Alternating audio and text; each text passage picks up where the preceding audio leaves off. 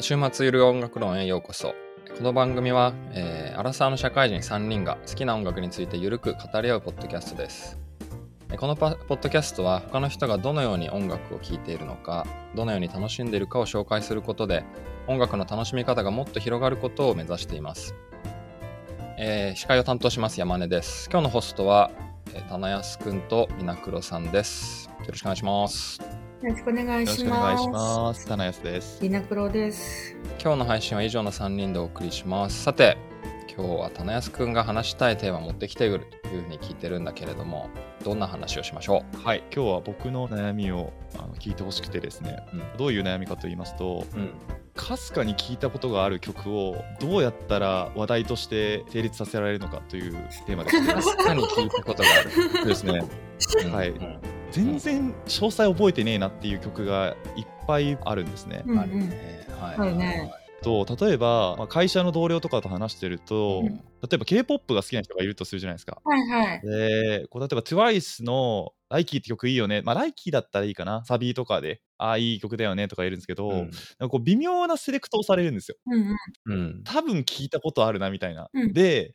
こう相手としてはその曲についてこう語りたくて仕方がないみたいな感じうでん。あの待ってるんですね。なので、無限にするわけにもいかないというか、いやもう全く聞いたことないみたいな、後で聞いとくねみたいな感じでこう話を終えちゃった方がいいのか、それとも、こう、わずかに知っている自分の情報をこううまくつなぎ合わせて、あの相手と楽しい会話に持っていけるんだろうか、そういう技術は実は山根さんだったり、りなころさんは持っているんだろうかということについて、ちょっと今日意見を伺ってみたいんですね。ああなるほどうんうねん、これは山根先生案件じゃないですか？いやいやいやいや。いやえ今すでにね TWICE のあの曲がって言われたあの曲が僕は分かんなかったのであのまさに今その状況になりかけてたんですけども。でもあれね、全く知らない曲だったら、え、何何何その曲聞いたことないって僕多分言っちゃう気がするんだけど、うん今の種安くんのお悩みは、あの、かすかに知ってるっていうことが大事なんですかね。なんか、全く知らない曲ついてっていう話だったりするのかな。そのかすかに聞いたことがある、全く聞いたことがないっていう、なんかその辺ってどう、どうなんですか？そうですね、なんか僕もマイナーなアーティストだったら、うん全く聞いたことがないようで済む気がするんですね。うん。ただ、こう、ある程度ポピュラーなアーティストとかだったりすると、いや、絶対聞いたことあるけど、はいはい。語れるほどじゃないなってものがいろいろ増えてくるんですよ。ジャスティン・ビーバーみたいな。絶対聞いたことあるし、でもなんか曲名がわかるかっていうとわかんない気もするし、歌えるかというと歌えないかもなみたいな、ギリギリの境目をさまよってるアーティストが大量にいて、それについて活用した方がいいのか、勉強した方がいいのか、何なんだこれはっていうところですかね。なるほどねね。どうだろう。自分だったらうん、どのぐらい知ってるかにもよるけど、うん。なんか知ってるとも知らないとも言わない手を使おうかなって気になるかも。まずどこが好きなのみたいなのを、うんなんか盛り下げなくないっていうのが多分一番あって、はいそうそうそう。多分それ、それがあるんですね。そううん本人の語りたい気持ちに水を差したいわけではないっていうことが、うんうんうんうんうん。自分が知らない。ことによって、そのこの話題を途切れさせたり、まあ本人ないしはその場の空気的な空気、めちゃめちゃ空気の出しみたいになっちゃうけど、なんか、途切れさせたくないが、うん。あなたの話には興味ありますよ、みたいそなの。通りです。はいはい私はすごいこう、でもなんか、めちゃめちゃその曲好きだわとか言うと、それはただシンプルに嘘になっちゃうから、うんうんうんあー、なるほどね、みたいな顔しながら、何がなるほどなのか分かってて、なるほどね、みたいな顔しながら、どこが好きなの？みたいな。はいはいはいはい実は PV について語りたいだけとか、ビジュアルを見せたいだけとか、なんか歌詞が超いいのみたいな、声が好きなのみたいな。でも大体なんかこう、その、その、そのトーンで、そのアーティストのいわゆる推しなのか、それともその曲がなんか刺さったのか、なんか例えば歌詞だったりとか、曲調だったり、刺さったのかをは、あの、秒で判断しようという ところに、ところに全力を費やすみたいな。で、その上で、その相手が、特に相手がアーティストの推しだった場合とかは、うんうんあの、この曲、この曲、このアーティスト知ってるって言った方がいいのか、あんま知らんって手がいいのかわかんない。けどそれがどっちの方が彼女、彼らが嬉しいものなのかっていうのだけなんとなく空気をつかんで、なるほどね。え、ちょっと聞き返していい？っていうか、ちょっと聞いてみていい？っていうのかを必ず確認した上でその場で聞くみたいな。一緒に聞く。なるほどね。なるほどな。で、その時にあなたのリアクションを見てるんですよって顔をしながら、うん相手のリアクションチラチラ伺うみたいな。い稲黒さんとか結構その仕事であるんじゃないんですか？作家さんと話してて、私この作品にものすごい影響を受けたんですって言っうんうて、すごい有名な作品なんだけど、実は自分読んだことないみたいな。ねえ、もう5億回ぐらいあって、それで思い出したのは、なんかね、ちょっとね、一つ本を紹介したくて、はい。タイトルを言うと、うん読んでいない本について堂々と語る方法っていう ベストセラー本があるんですよ。僕もね、その話はなんかあるなって思ってて、なんか 僕もその本読んでないからさ、語れないんだけど、こそう。この本読んでたから、この本読んでないから語れないんだけど、そう。フランス、ロンドンの、アマゾンのね、であれ読んだ。フランス、ロンドンの記載が心構えからテクニックまで徹底伝授した世界的ベストセラー。確かにめちゃめちゃ売れてる。ちくま文庫。うん。ちくま学芸文庫さんから出てるんですが、でこの目次が面白くて、はいはいはい。3つについて語られていて、まず、どのぐらいの段階か。どのくらいの段階か？うん1、全然読んだことのない本。はい。2、ざっと読んだことがある本。ああ、はいはい。3、後から聞いたことがある本。4、読んだことはあるが忘れてしまった本。はいはいはい。で、チャプター2、どんな状況でコメントするのか。1、大勢の人の前で、教師の面前で、作家を前にして、愛する人の前で。なるほどね。はいはいはい。最後に、心構え。これが多分ね、こう教えてくださってるんだと思うんだけど、うん気遅れしない。うん。自分の考えを押し付ける。自分自身について語る。本をでっち上げる。でっち上げる で、さっきの答えで言うと、もう私はこれっぽいよねみたいなことすごい盛り上がってることがあって、複数人いてうん、自分が何も口を挟まなくていいときは、うんさっきの曲と同じで、読んでるとも読んでないとも言わず、ものすごく深そうな顔をしながらうなずくっていう。なるほど。うん。な良い背景の一つになるんですね。背景な背景の一つとなって、うなずいていて、知ってるの？って言ったら、いや、あの、もう語り方が素晴らしかったって。知ってるの？語り方が素晴らしかったって言うけど、それ以上は言わない。はいはいはい。嘘はつかない。まあ知ってるとは多分絶対に言わない。知らんからね。知ってるって機会の時に初めて知らんって言うけど、ただ、あの、発してる内心のメッセージとしては、その本もちろん読んだことあるし、うん、それについて語りたい気持ちもあるけど、あなたの表現が素晴らしすぎて、私なんかが今口を出すところじゃないわ。だから聞くね。今。だから、それ以上何も聞くな。みたいなオーラを放ってる人みたいになるんだけど、実は全然読んだこともないようなこともある。天才だな。なんて高度な。なるほど。確かにそうだよね。なんか知らないのに知ってるふりをして話を始めた瞬間に地獄が始まるっていうか、うんうんああなたと同じで私も知ってる、あの、地平におりますよってなった瞬間に向こうは知ってる前提でこちらに共感を求めてくるので、うんうんうんうん。なんか、どっかでね、絶対ほころびが生まれるんですよ。なんか、あの、あむむ、こやつ読んでないなとか、こやつ聞いてないなって察しられた瞬間に、あの、自分のこうなんか全ての前提が崩れてしまうっていう恐怖と戦いながら会話し続けないといけないので、なるほど。なんかね、その、最初どっちのポジション取るかっていうのはすげえ大事だなと思ってたんだけど、今のうんリナクロのシサブ会のは、知ってるとも知らんとも言わず、でも知ってる顔だけして、う。うん。あの、良き聴衆になるっていう、うん。そう、それが素晴らしいなとか。う。そうんだよね。思うのが、あの、自分が逆の立場だった時に、知らんって言われることよりも、うん。し読んでるはずなのに、共感してもらえない方が辛いなって思ったんだよね。とか、読んでるはずなのに、共有できない方が、特に、じゃあ例えば、ちなみに私はその編集者をやっているので、うん、うんこの本をどう思うかっていうのが、そのうん、相手クライアントは大体作家なので、うん。クライアントにとってはこの本をどう解釈するかとか、この本に対してどういう印象を受けるかっていうのは、うん。なんかこう、この人と仕事を共有できるかどうかみたいなのを、この人と仕事を進める上で大事かどうかっていうのに対して超大事なバロメーターとして向こうは持ってるから、はいはいかそれに対してすごい曖昧な、ぼんやりした、うんああ、いい話ですよね、みたいなこと言う方が、多分相手は、この本に対して、あ、いい本ですよねっていう価値観のやつと私仕事したくないっはいはい。て多分思うと思うんだよ。なはいるほど。はいはい。それだったら、この本を知らないやつの方がまだ、読んだことがないやつの方が、うんうん。まだ信用できるなっって思われるんじゃないかっていう。信用できるし、それを言われてすぐに読んで、うん。次会った時とか翌日とかに、うんうんあれ読みました、めちゃくちゃすごかったですっていうムーブをすることの方がポテンシャルが高いよ、ね。そうそうそうそうそうそう。いや、まさにそうそうそうそう。でもさらに言えば、その一週間後とかにもう一回会おうってなった時に、それでも読んでない時は、その時は本気で知ったかぶりしようかなって思う。いやそうなんですよ。なんか現実って、そのうん理想通りにいかないときあるじゃないですか。自分が熱意を見せて読んだって言いたいけれども、でもごめん、ちょっとスケジュール合わなかった、間に合わなかったよ。でももう一回会わなきゃいけないみたいな。そううんその時は真に知ったかぶりを発動しなきゃいけない時かなって思う。あーえ、その時は、その真に知ったかぶりを発動した時はどういう風にするんですか？そのえっ、とですね。う、うんんえ、もうこれ最悪だな。なんか自分の担当作家さんとかが聞いてないことを祈るばかりですが、本当だよね。正直に言うと、うん3分だけ読むかな。ああ、あーなるほどなるほどね。直前にね。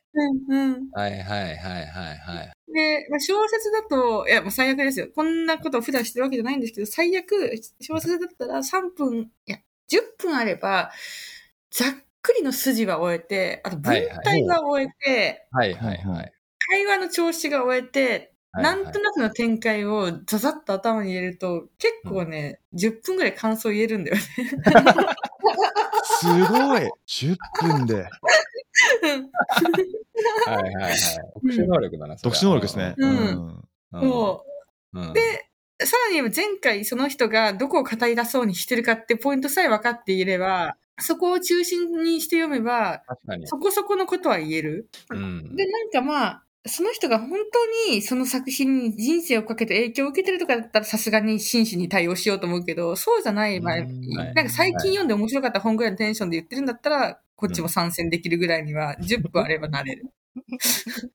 でも曲と、曲だったらさ、多分話戻っちゃうと曲だったらさ、え、うん。どんな曲かな？一緒に聴こうよ、今って言えるけどさ、どんな本なのかな？私3分あればわかるから、今読んでるから。だからさ、それは絶対できないよね。おいおいおいおいってなるね。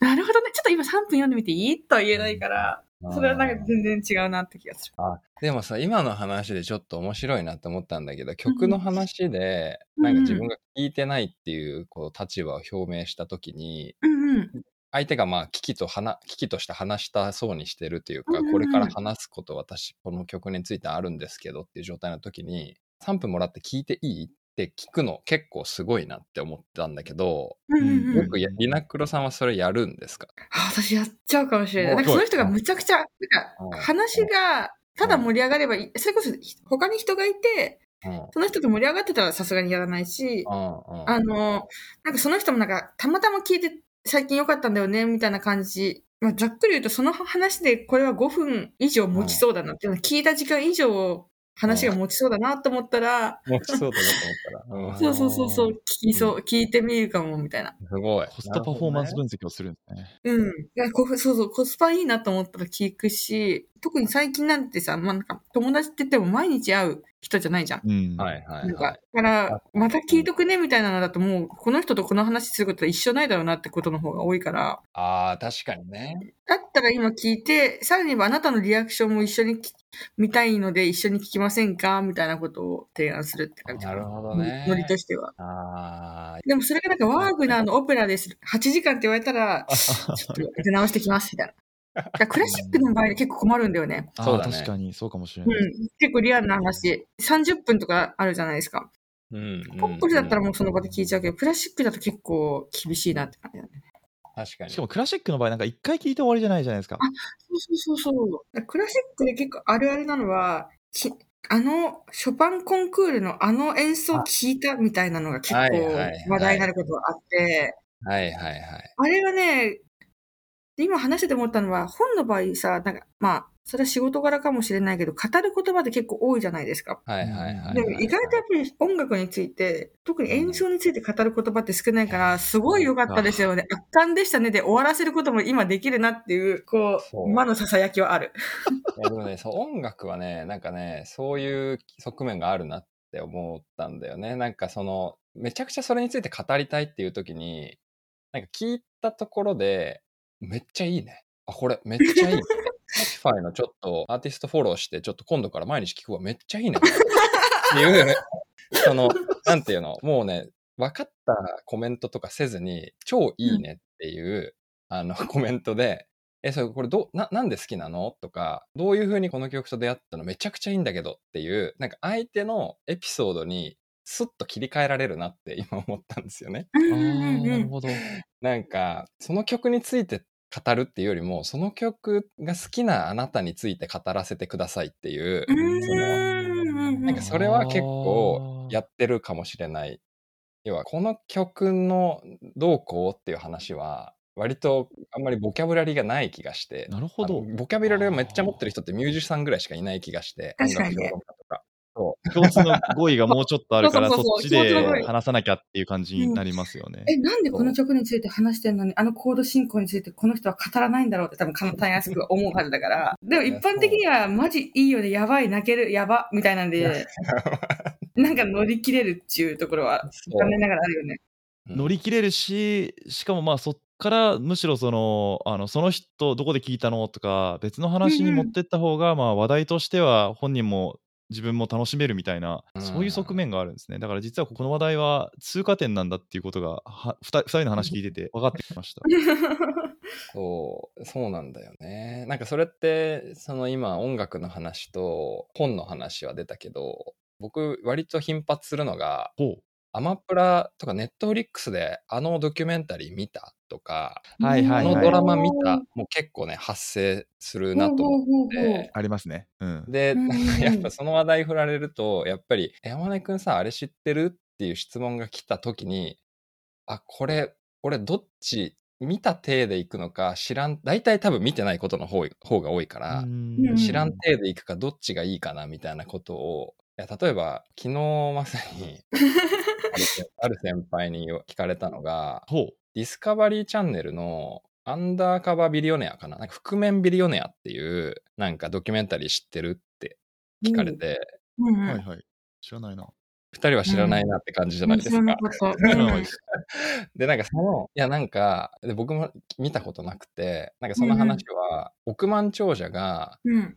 えっと、ある日、えー100ドルだけ握りしめて、えもう一度億万長者になることができるのかっていう、要は起業家っていうか事業家が手元資金100ドルからどのようにして再現性高く再現性を持って億万長者になっていくかっていうことをやるう。ュメンタリー、うん。めちゃくちゃ面白そうじゃん。うん、面白そで、あのーなんかエピソード7とか8とかまで出てるんだけど、みたいな。なんかで、その話を振られた時に、見たことある体で行くと、すごく、いや、普通に面白いなって思ったから、そのあらすじを聞いて。う。うんうんうんうんうん。これは見たふりをするにはあまりにもったいない話だなと思あって、ーうんうんうんうんその場でめちゃめちゃ見見るモチベーションあるムーブとして、その場で検索をして、あ、めっちゃ面白そうですね、それ。あ、ちょ、すぐ見ますわって言って、うん。うん。あの、え、それどういう話が、その、例えばその億万長者はどういうふうにして100ドルを増やしていくんですか？みたいな。うんうんあら相手が提供してくれた情報と、えっと、検索で出てきたあらすじ情報から、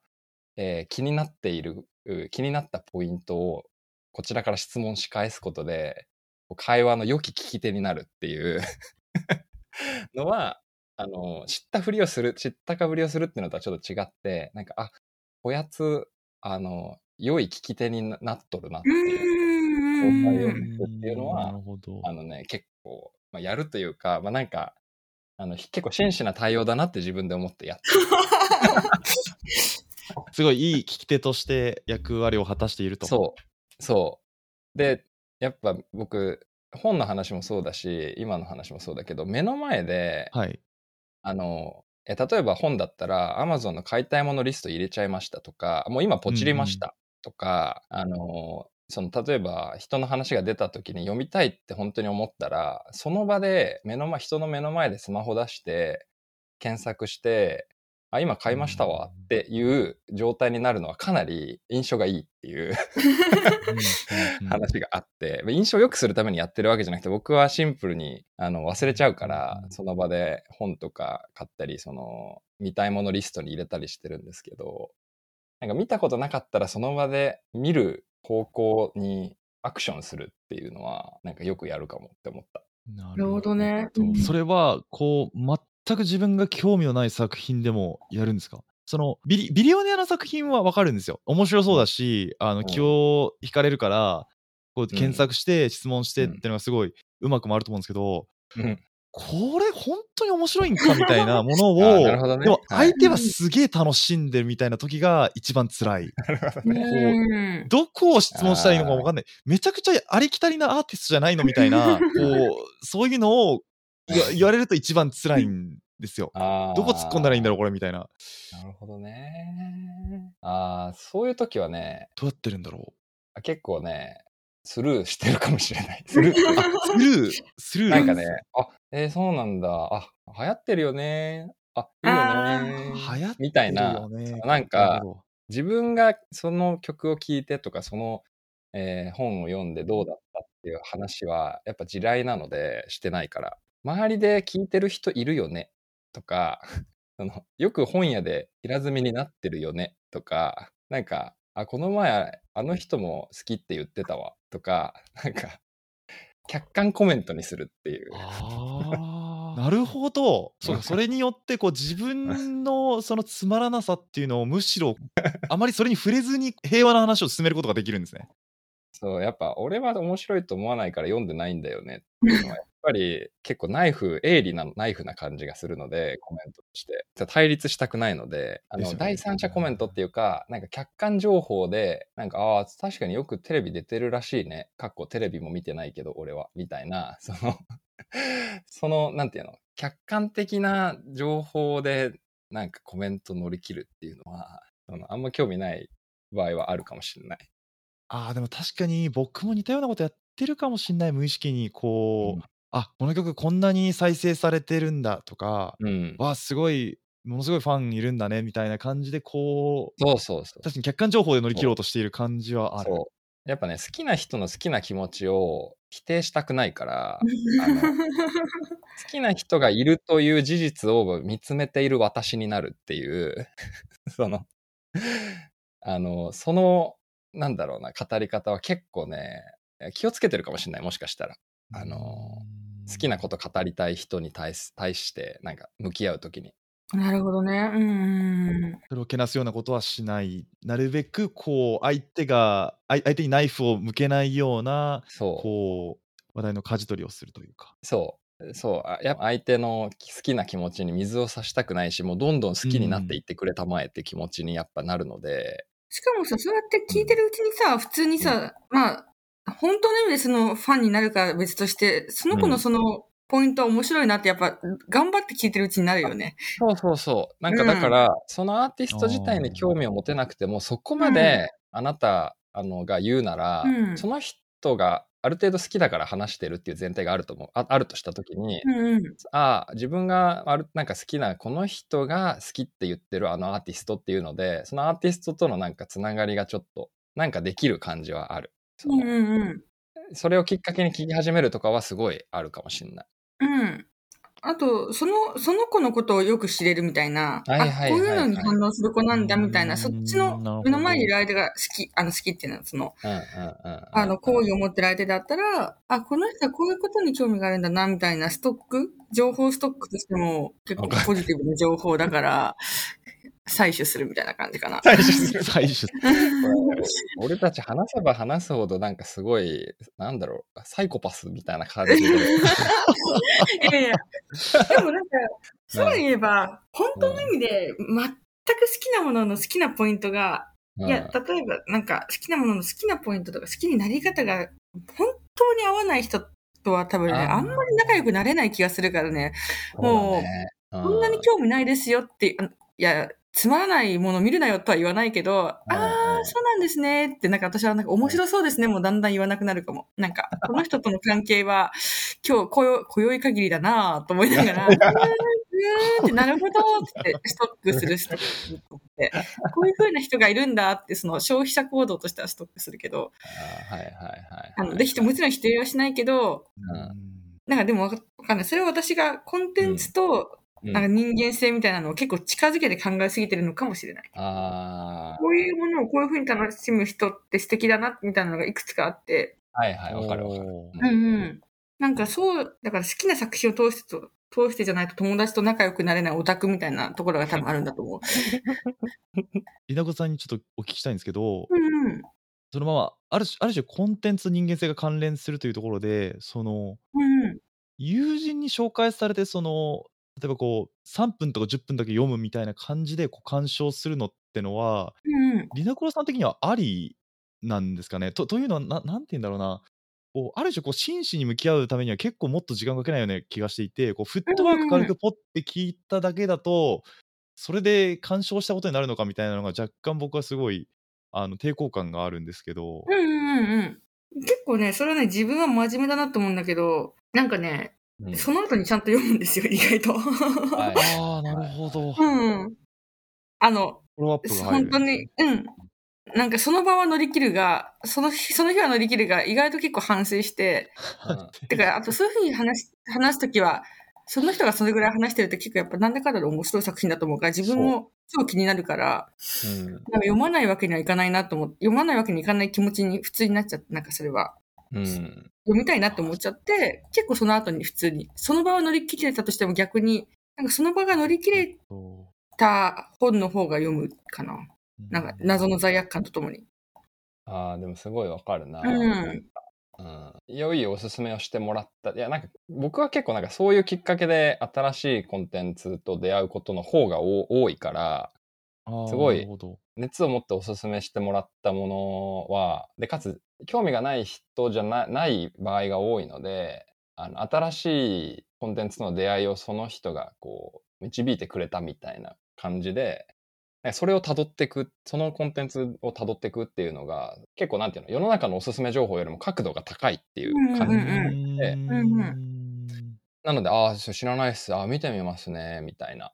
あ、聞いてみますね、みたいな感じで聞いて、あの、行くっていうのはよよくやる気がして。うんうん 私僕は大体知らないことの方が多いから、知らんけどめっちゃ見てくれる人って結構さ、いい友達じゃないですか。うんうんうんうんうんああーつまりなんか自分が知らないものをたくさん見てくれる人ってことですか？あ、いや、というよりも、自分が知らないから興味を持たないのではなくて、自分は知らないけど、えっと、おすすめをさ、そうねあなんていいのかな。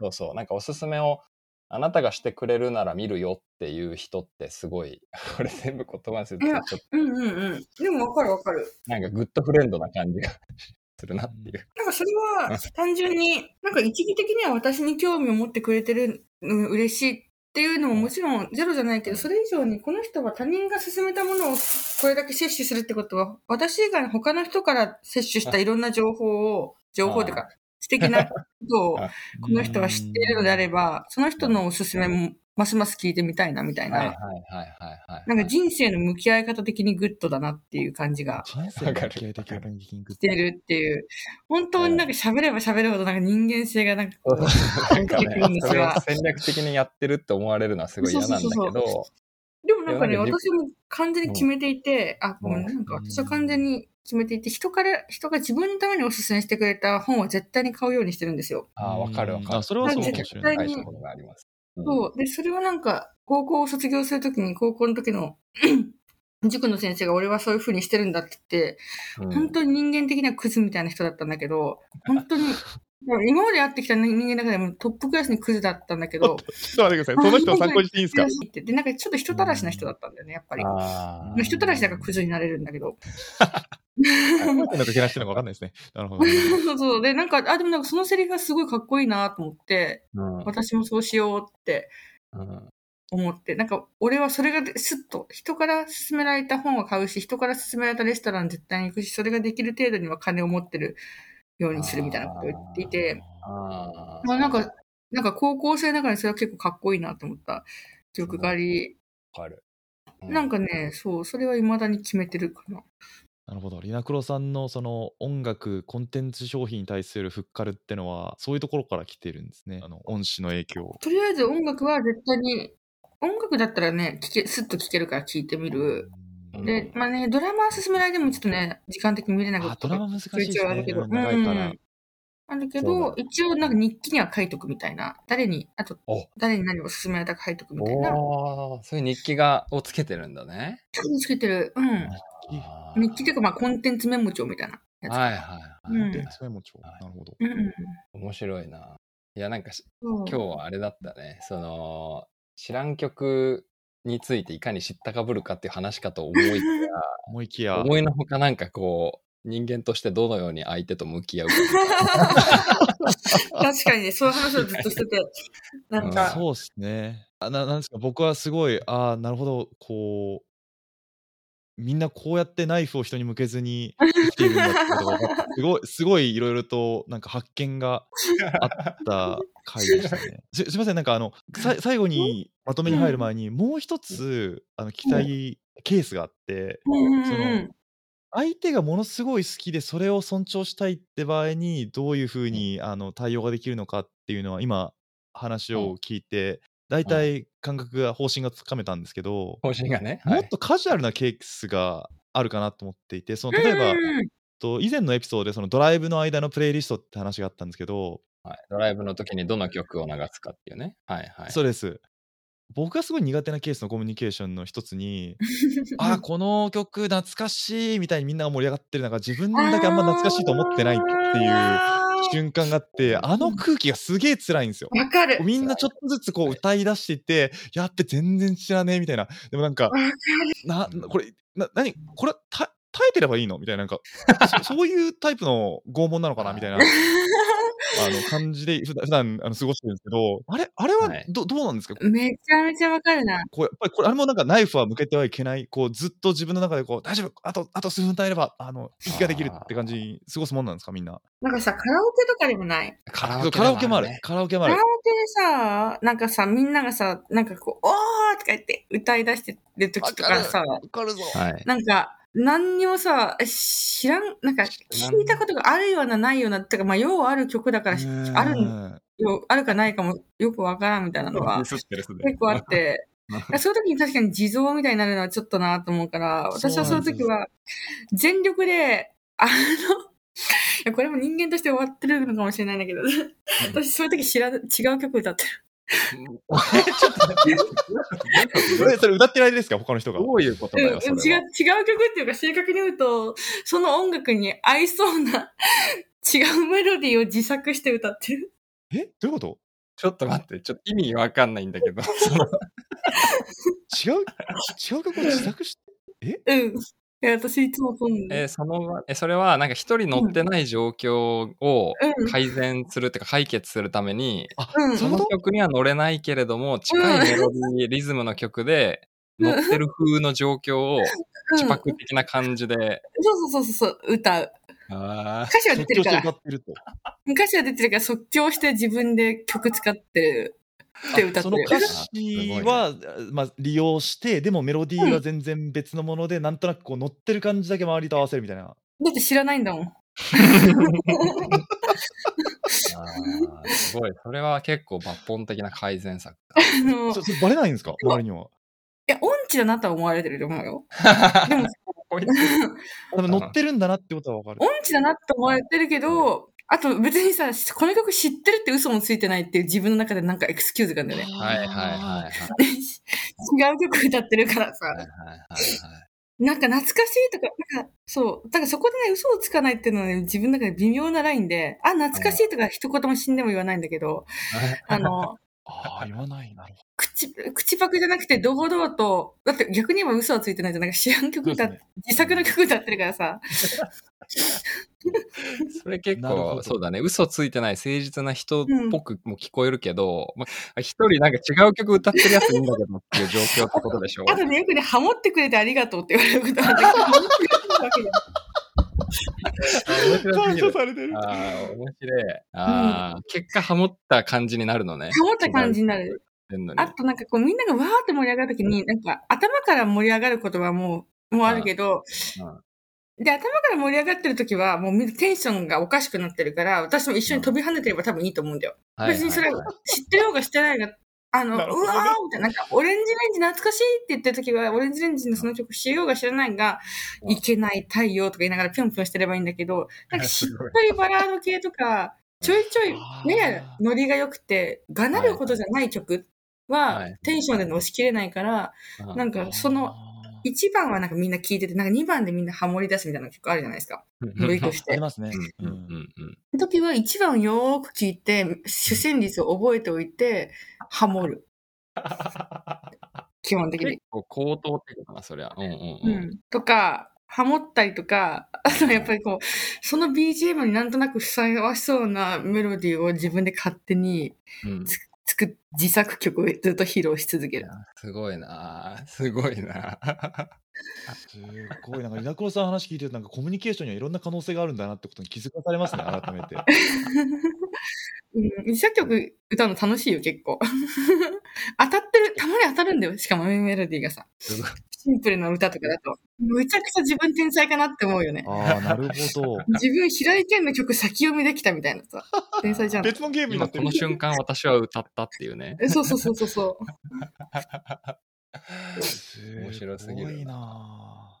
いや、でも僕も結構近いことをやってて、ほでもら、やってる。えでも歌ってはないんだけど、いや、なんかね、シンプルで、えとりあえず体が動いてないと、あの、乗ってない感じになるから、その、ちょっと体をそのリズムに乗せて動かすっていう、なんかみんな要は乗ってるわけじゃないですか。みんな懐かしいっつって聴衆の一人になるわけですね、また。で、それで、なんかまずはリズムに乗ることは知らん曲でもできるので、うんうんとりあえずちょっとなんか体を動かさずに硬直すると乗ってないやつになってしまうので、うんとりあえず乗ろうとするっていうので乗ってみるっていうリズムにね。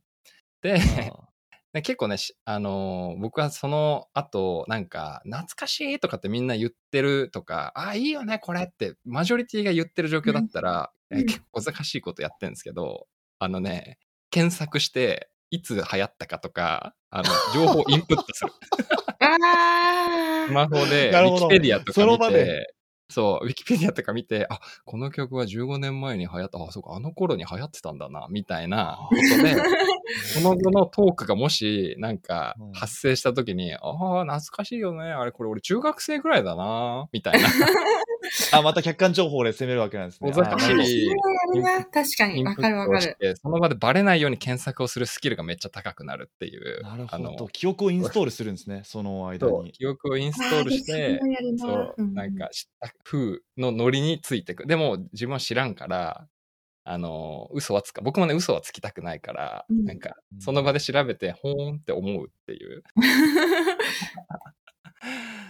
なるほどな。私なんかでも大きな声で言っちゃうかも。これっていつ？みたいな。ああ、なるほど。私それはさ、これっていつであるかどうかはさ、みんな記憶が曖昧だからさ、1906そう、1996年だよねって答えられる人はいなくて、小学生だか中学生だかもみんな大体分かったないから、でも懐かしいという記憶、懐かしいって言ってる時点でさ、まあぼんやりした記憶なんだから、え、いつ？って言って、はあ、96年ね。